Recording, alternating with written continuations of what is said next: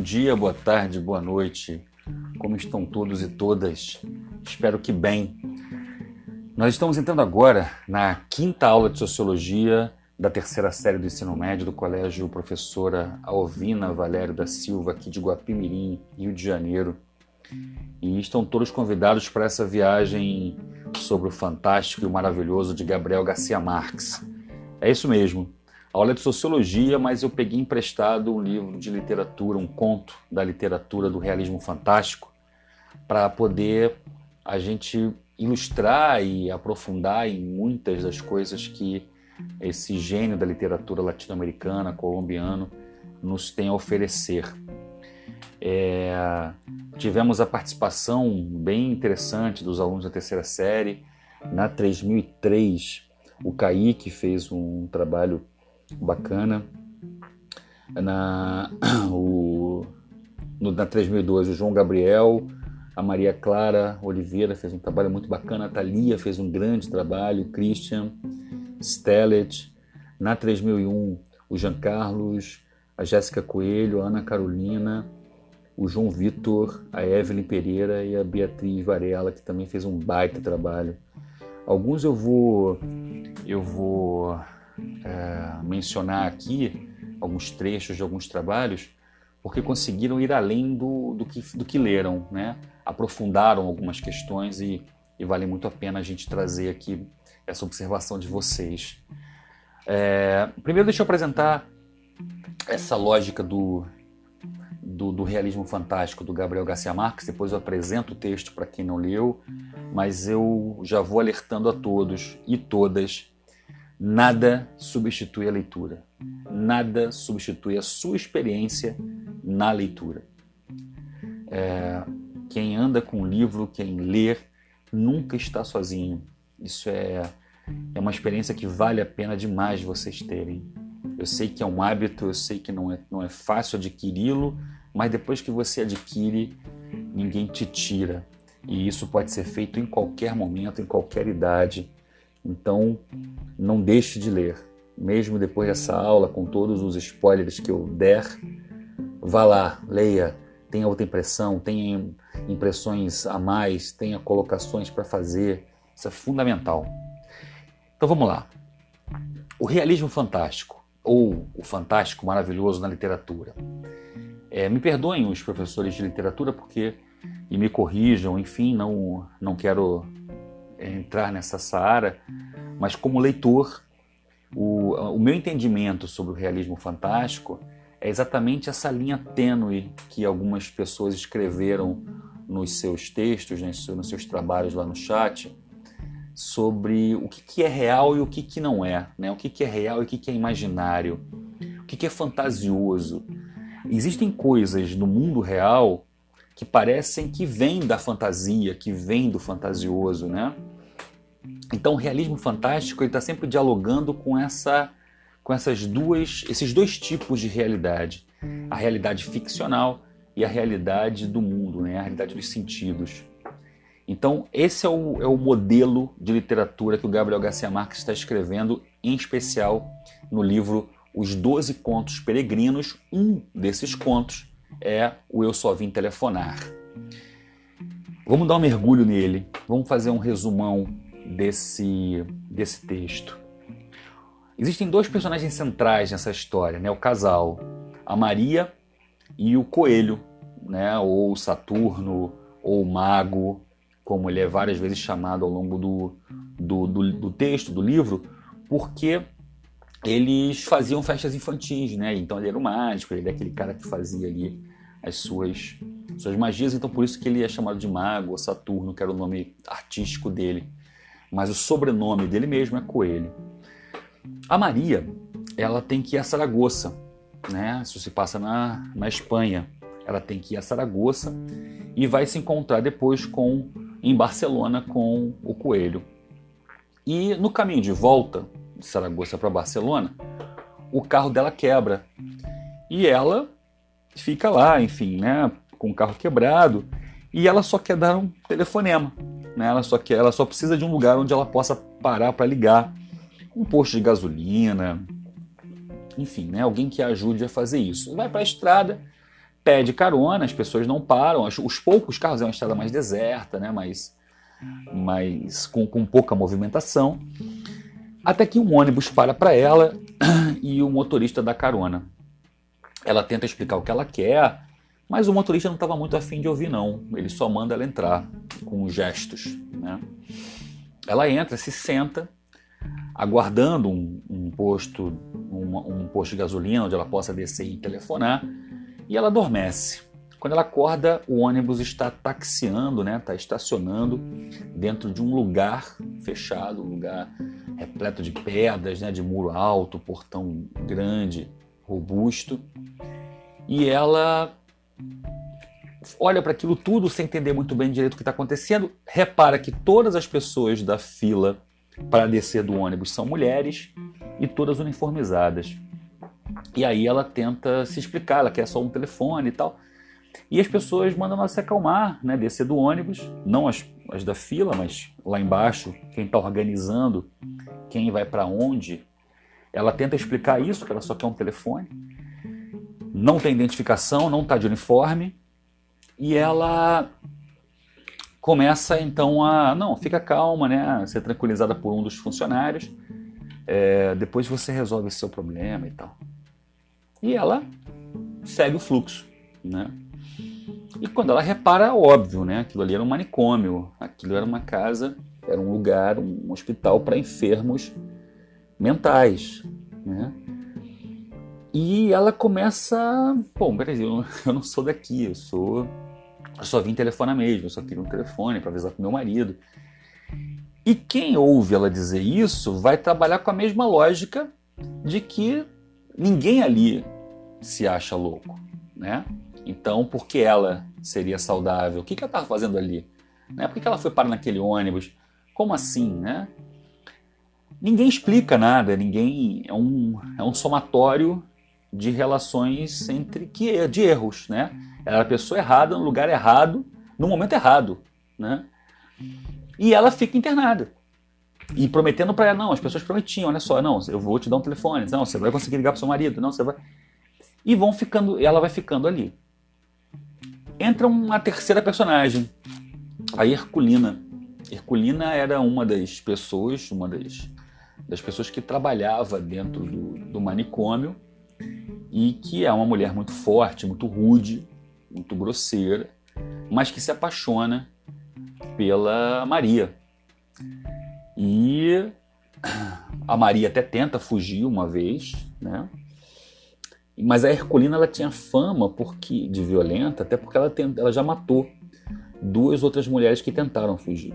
Né? Então a Herculina era um, é um personagem importante nessa história por conta dessa, primeiro da violência dela e segundo porque ela se apaixona pela Maria, né?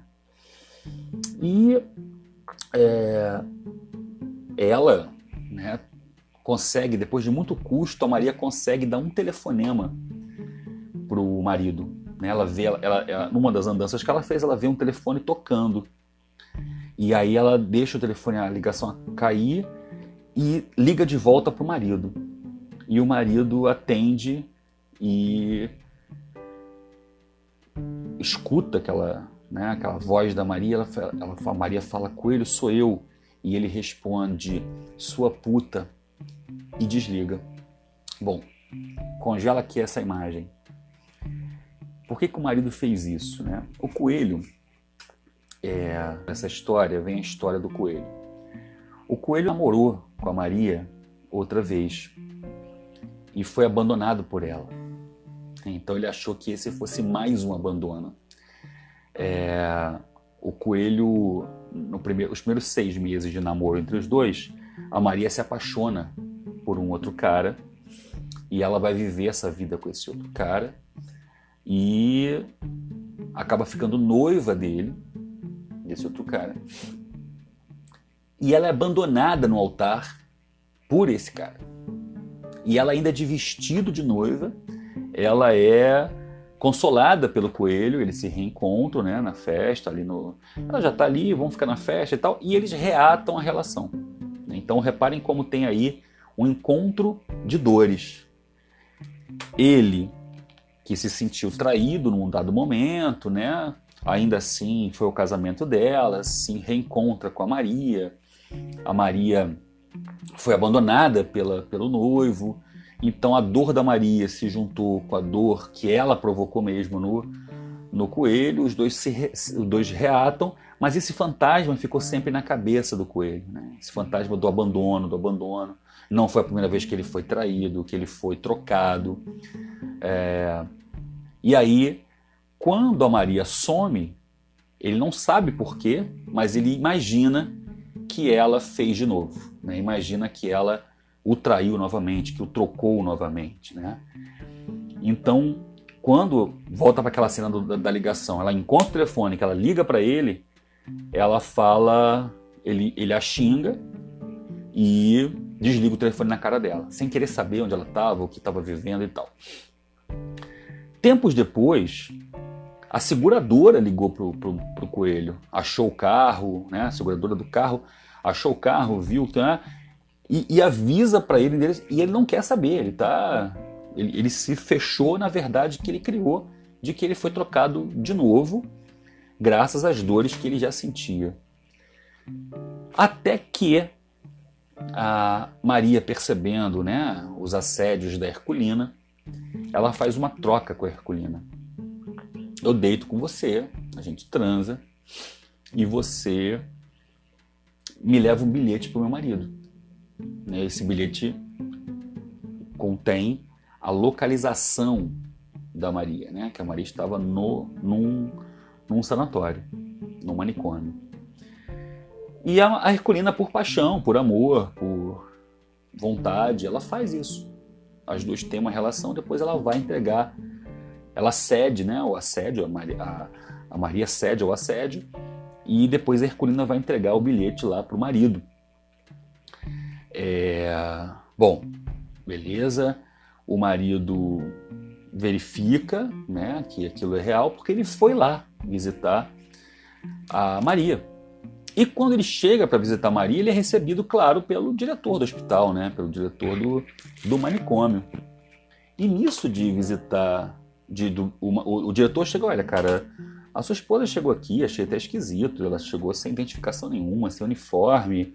E ela tem uma fixação enorme por telefone, cara. Ela fala o tempo todo: eu só quero um telefone, eu quero só telefonar. Eu só vim telefonar, eu só vim telefonar. E ela fica ali insistindo nessa tecla, nessa tecla, nessa tecla. Ainda bem que apareceu você, mas ela tá muito mal, né? É o que o diretor fala.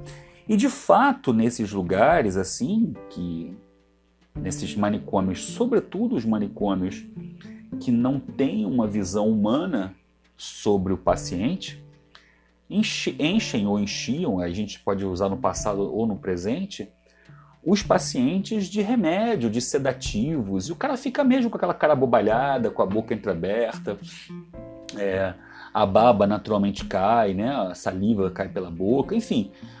É, você começa a transformar aquela pessoa. Se ela já tinha alguma, alguma doença mental, aquilo aumenta a cirra de alguma forma, né? o tratamento à cirra. Houve casos, houve momentos na história do, da, da, da, saúde mental no Brasil onde se usava choque elétricos, no Brasil e no mundo, né? O choque elétrico era visto como sendo uma, um tratamento né, para a loucura.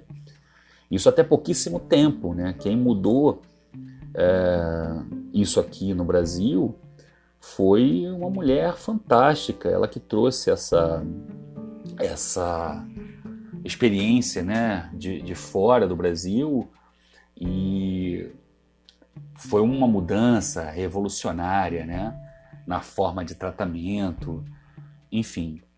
E nessa lógica, né, o, o marido ele é convencido pelo, pelo diretor do manicômio de que a mulher dele está realmente mal. Quando eles se encontram, mas aí, claro, ele pode ver a mulher, né? Quando eles se encontram, que a Maria relaxa assim, caramba, ainda bem que você veio. Demorou pra caramba, ainda eu tava aqui louca, porque eu, eu vim pra cá para tentar te telefonar, eu só queria um telefone. E aí o cara percebeu, na visão, a leitura que o coelho fez é que a mulher estava louca mesmo. E ele vira para ela e fala assim: Não, mas você vai melhorar é, o diretor do hospital já me disse tudo o que está acontecendo, então fique bem, vai passar. E aí ela se sente a pior das mulheres do mundo, né? Porque de quem ela esperava segurança, de quem ela esperava entendimento, compaixão e apagar de vez aquele erro que, que houve, não, não teve nada disso, né? O coelho foi convencido de fato que ela precisava ficar no hospício e que ela de fato estava louca, né? E aí ela se entrega. O coelho vai no sábado seguinte visitá-la e ela sequer quer vê-lo. Ele chegou a continuar mandando para ela cigarro, tentar ligar, ele tentava ligar, tentava telefonar para ela, e ela não atendia mais, porque afinal de contas, como ficar com uma pessoa que me considera louca, né? Que me, me vê dessa forma e tal. Esse é o, esse é o conto, né? Essa, essa é a, esse é o texto que eu pedi para que vocês lessem. E aí algumas perguntas, né, ficam no ar já de cara. O que você faria se você fosse a Maria? O que, que nos garante que a gente não pode ser rotulado de loucos por termos uma ou outra postura frente a algo que aconteça? Qual o limite da loucura e da sanidade? O que é ser louco de fato? O que é loucura? Teve um aluno, uma aluna, que trouxe no texto foi a Maria Clara, Maria Clara Oliveira Gomes. Ela trouxe uma outra indicação, que eu, eu repasso essa indicação como leitura para vocês. Chama Holocausto Brasileiro, da Daniela Arbex. Excelente livro também. Vale muito a pena vocês lerem. O que é o Holocausto Brasileiro? é um manicômio que fica aqui no, no, em Minas Gerais, no Brasil, em, em Barbacena. Esse manicômio ele funcionou durante todo o século XX como um depósito de humanos. Vocês terem noção, os números que se tem hoje sobre esse, esse manicômio narra que cerca de 70 pessoas que foram internadas, 70%, 70% das pessoas internadas nesse manicômio não tinham doenças mentais antes de serem internadas. Olha que coisa louca. Essas pessoas foram colocadas ali por outras razões. Por exemplo, uma delas, perseguição política na época da ditadura militar. Algumas pessoas foram colocadas ali por como presos, como loucos, porque resistiam à ditadura e foi uma forma de você prender o cara num lugar que ninguém ia dar conta.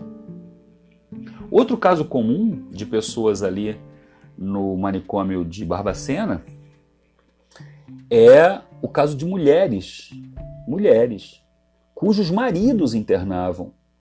Maridos que tinham amantes e quando a mulher descobria, fazia uh, se, se doía, claro, e reclamava e muitos desses homens iam lá e, homens ricos, claro, internavam as mulheres e ficavam dando um valor mensal para manter aquela mulher ali dentro. Sabe-se lá para onde ia esse dinheiro? Então reparem, isso é real. O texto, ele é ficção. Mas o, o sanatório de Barbacena, ele é um caso estudado no mundo inteiro. Ele é real. A, a, maioria das pessoas que foram internadas lá sequer tinham doenças mentais. Elas passaram a ter doenças mentais. É diferente, pelas condições como eram tratadas. Choques elétricos, dormia ao relento num frio absurdo de Minas Gerais. Às vezes dormiam num galpão repleto de feno. Não tinha colchão. Feno, feno, feno, palha e ali faziam suas necessidades, cocô, xixi, o que fosse. E depois retirava parte daquele feno, como se trata bicho. Retirava parte daquele feno, jogava fora e forrava o resto com mais feno, com mais palha. Era assim que aquelas pessoas eram tratadas. Isso até ontem, esse, esse, vocês terem noção, esse manicômio existe até hoje. Só que hoje não funciona mais como manicômio. Existem ainda, se estiverem vivos, é, eu li esse livro, deve ter uns dois, dois anos, esse livro deve ter uns, uns 10, vai. Até 10 anos atrás, aproximadamente, havia ainda gente lá que era é, desse tempo, né, desse tipo de internação, mas a pessoa não tinha para onde ir. Elas hoje são bem tratadas. Elas não tinham mais para onde ir, elas perderam tudo, família, referência, tudo enlouquecendo de fato, né? Hoje o que você tem ali é um museu da loucura, que vale muito um dia que vocês puderem visitar, mas a leitura do livro ela é necessária. Chama, repetindo, chama Holocausto Brasileiro, esse Holocausto com H, Holocausto Brasileiro, da jornalista Daniela Arbex. E foi muito bem lembrada pela Maria Clara na, no texto que ela fez sobre o trabalho que, que eu passei lá para vocês no Google Classroom.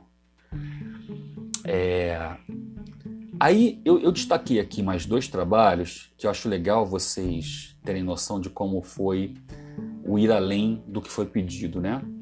A Thalia, ela trouxe algumas questões, as, as, duas que eu vou trazer aqui trouxeram algumas questões bem interessantes. Assim, ela colocou assim: devido a tantos relatos positivos, também tem alguns negativos no que eu observei.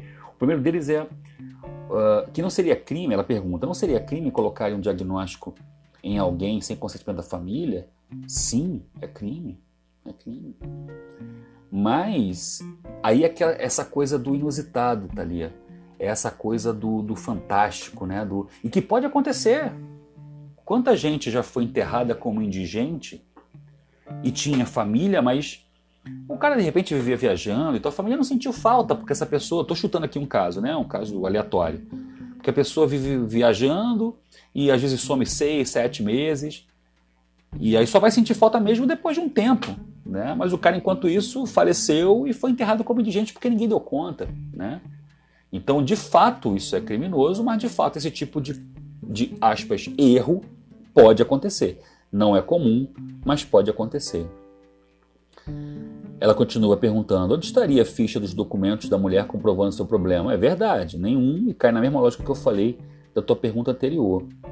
E se o marido convive com a própria esposa e simplesmente aceitar que o destino dela é de louca? Pois é, aí vai entrar ou vão entrar as outras variáveis humanas também.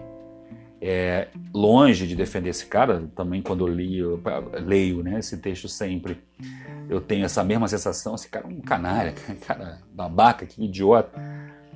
Por mais que eu sinta isso, eu estou fazendo aqui agora uma reflexão com vocês. Ora, é, existe uma outra uma outra visão desse assunto, que é a visão do cara. O cara se sentiu traído, o cara se sentiu trocado, o cara tinha cheio de trauma lá, e o cara simplesmente ignorou aqueles traumas, é, a, a dor da outra. A, a, gente costuma fazer muito isso, né? Claro, em, em um grau menor, dentro da, de uma outra realidade.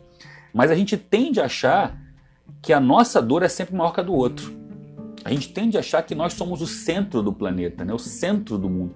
Eu vou dar um exemplo aqui fora do, do contexto, mas só para a gente ter uma noção de como as pessoas realmente. Toda vez que eu escuto isso, escuto com certa frequência, vocês também devem já ter falado ou ter escutado, e é no mínimo, no mínimo curioso quando você vê por uma outra, por uma outra perspectiva. É, alguém pode dizer assim, pô, cara, toda vez que eu tô atrasado, eu chego num ponto de ônibus, o ônibus está lá e eu vou pegar ele, saiu. Aí você diz: Isso só acontece comigo.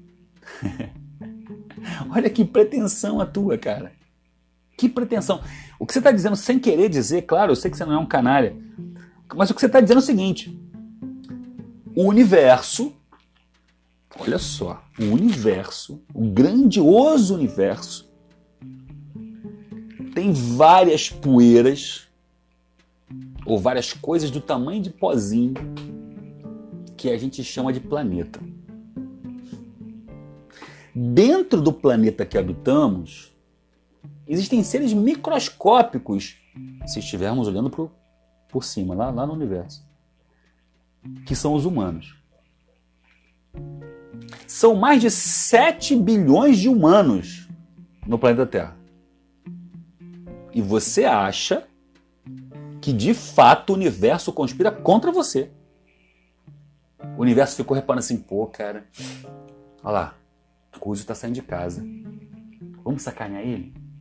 Vamos botar aquele ônibus ali no ponto só para matar ele de raiva? Reparem, não faz o menor sentido isso. Menor sentido.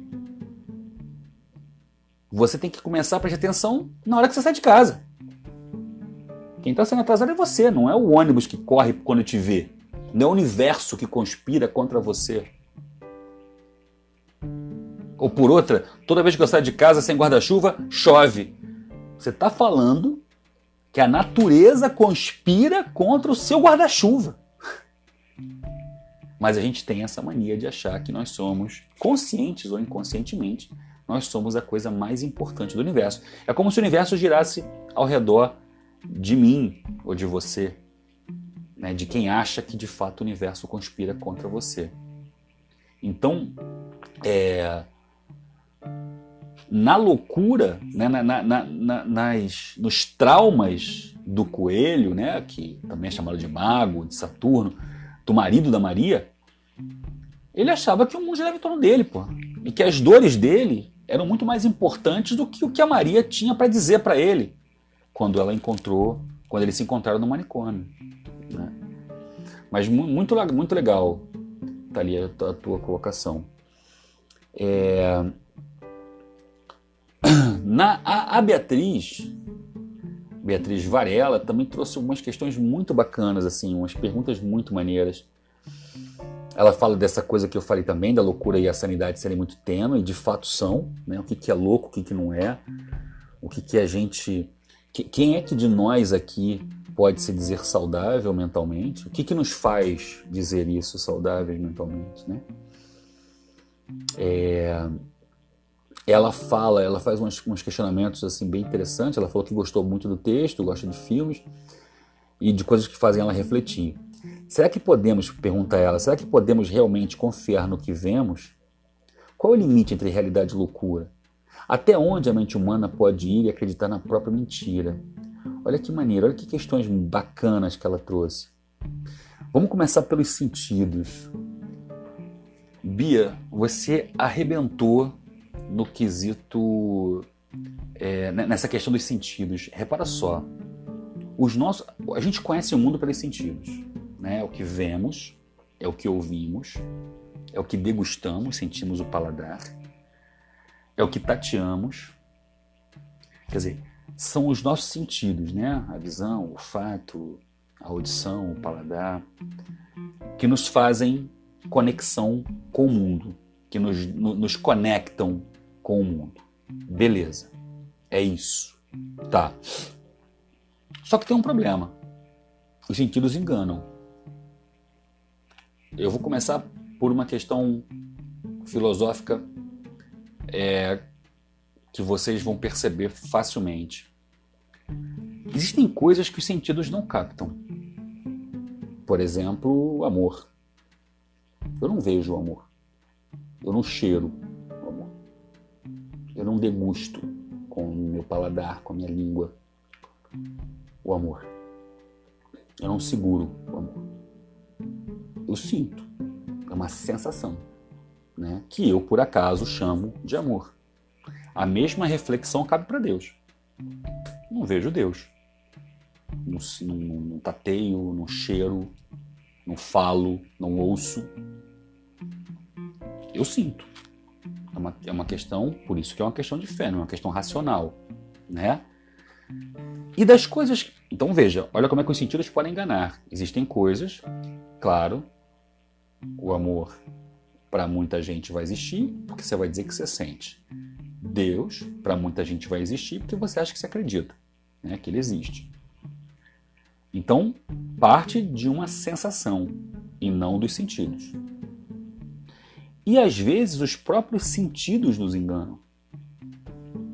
Um exemplo, você às vezes escuta alguém falar alguma coisa que que aquela pessoa defenda e que você, caramba, essa pessoa é muito interessante. Vou dar um exemplo que é muito comum. De repente você escuta um menino, um homem, falar da opressão contra a mulher, né? Em que esse cara se compadece, esse cara, esse é um homem que está na luta contra o machismo, é um homem que se posiciona a favor do feminismo. E aí você se encanta, caramba, que bacana que esse cara tem esse discurso, né? E um dia você descobre que ele mesmo bate na própria mulher.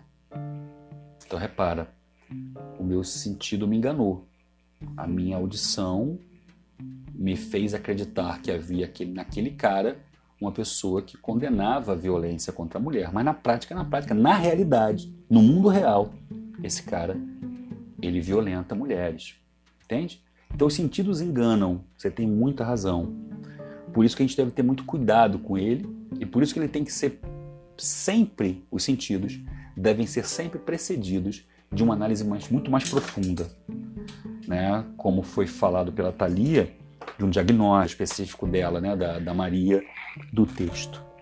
Um diagnóstico que deveria ter ser pedido, ouvir a família, né? se tem realmente caso, ouvir o emprego dela, o trabalho dela, ver se, se existem casos que comprovem que de fato aqui, ali, podia denotar algum tipo de loucura, algum tipo de, de coisas que de coisa que não fosse é, confiável, enfim, que tivesse no campo do imaginário, né, da loucura e não uma coisa absurda como aquela que ela viveu.